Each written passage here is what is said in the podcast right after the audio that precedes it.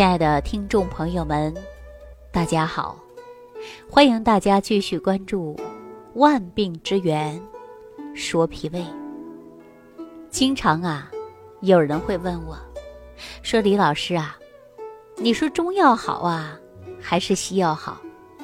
其实我告诉大家啊，中药、西药各有利弊啊。还有很多朋友啊，会问我。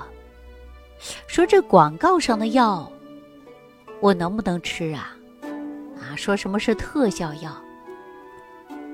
但是我告诉大家啊，对于脾胃来讲啊，还真的没有什么特效药，因为脾胃啊，它是需要生活当中慢慢来养的啊。如果说你是老胃病，一定啊有以上这样的困惑。是我吃中药呢，还是吃西药呢？对吧？当然还有些人呐，看到广告宣传，啊，说这个药怎么灵怎么灵，我能不能用？用上之后是不是就不疼了？啊，尤其说是胃痛。其实我告诉过大家，脾胃病啊，那就没有什么特别的灵丹妙药，啊，脾胃病呢，就是靠的是养。不要相信呐，说什么啊吃上就不疼，我告诉大家那是止痛药，麻木神经组织的，吃上啊确实啊是不疼了，药劲儿一过呀还是疼痛，所以呢，作为一个食疗营养的角度来讲，我建议大家呀还是需要好好养护你的脾胃，啊养护脾胃呢是很重要的。但是今天呢，如果你经常有胃胀、胃痛、打嗝啊、胀气，那这些呀，就是需要你生活当中来养了啊。说到这儿啊，我想起来一位朋友，他是广东湛江的啊。他给我打电话的时候就说了：“李老师啊，我可是老胃病了啊，中药西药吃遍了，就不行。”这老胃病啊，我都啊有十多年甚至小二十年的时间了，我怎么能够把这个胃养好呢？你看辛辣的我从来都不吃，啊，就是胃养不好。那经过了解呀，我才发现这位朋友啊是广东湛江的，年龄不大，还不到六十岁，啊，他呢是做什么工作的呢？是个教书的，哈，大家过去叫做教书先生，但是啊，他是一名老师，啊，老师啊很辛苦，啊，尤其今年赶上疫情期间，做老师职业的，是不是给孩子们上网课，啊，看不到孩子们学的怎么样，但是呢，每天准备的东西却是很多，啊，关于这个局外的话题呀，我就不多说，啊，实际每个职业每个行业啊。都很辛苦，啊，但是呢，都能实现于自我的价值，啊。但广东湛江这位朋友呢，是一位老师，啊，带着呢学生呢，就是高三的学生，啊，高中三年级的学生面临高考，所以说这位老师啊，压力很大，啊，学生的压力也很大。一旦学生发现调皮捣蛋的，啊，给老师呢就气够呛。说作为老师来讲啊，我生气的时候特别多，哎，怎么也调不好自己的胃病，动不动就胃胀啊，这不就找到他的根本了。这位朋友呢，就是非常典型的啊，肝木克脾土，啊，就特别容易生气，啊，一生气以后呢，就胃胀，啊，打嗝，啊，总是感觉到啊自己不舒服。那我告诉大家啊，你再怎么养胃，你可能啊。都未必收到良好的效果，因为中医讲到五脏啊，它是相通相连的啊。你总是生气啊，而且呢，气大伤身，后悔难呐。一生气毕竟会伤肝啊，肝木会克脾土，所以你胃胀的问题啊就解决不了哈。结果呢，我就给广东湛江这位朋友啊，跟他说了个小方法。这个小方法呢。也是我们呃食疗研究院程大夫包括王大夫经常用的方子，啊，就是告诉大家不花钱的小方法。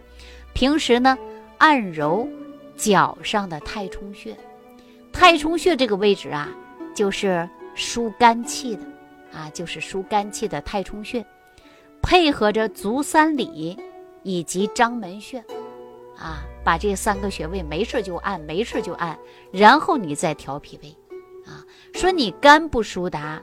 气机不顺，那么就容易出现胃胀。怎么养胃啊？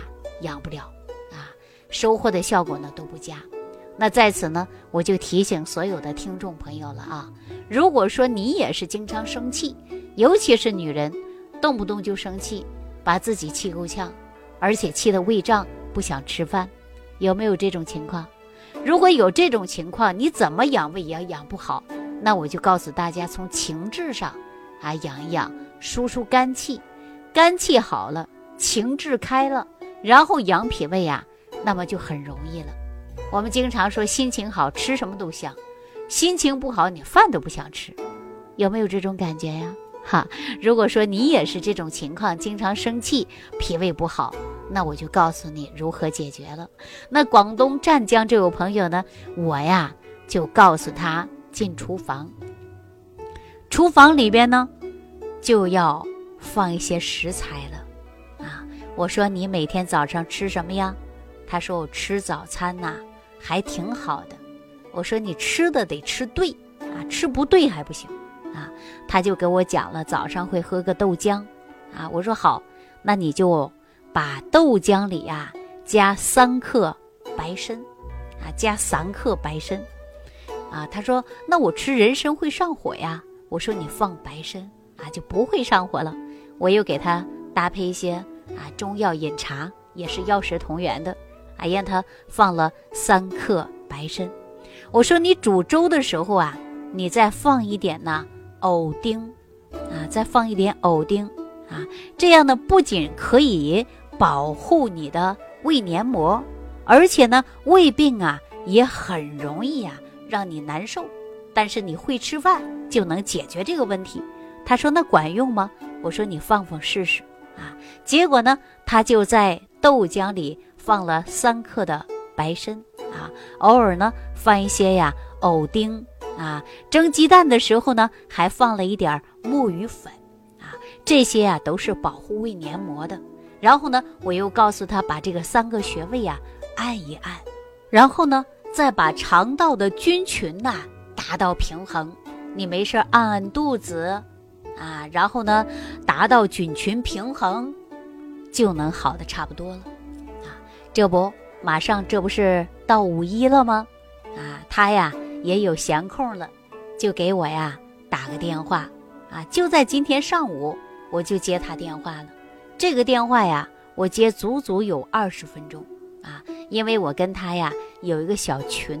啊，是四个人的一个小群，啊，然后呢，我们聊的还是比较开心的，因为他不仅仅的是不再胀气了，而且反酸打嗝的迹象啊，他也没有了啊。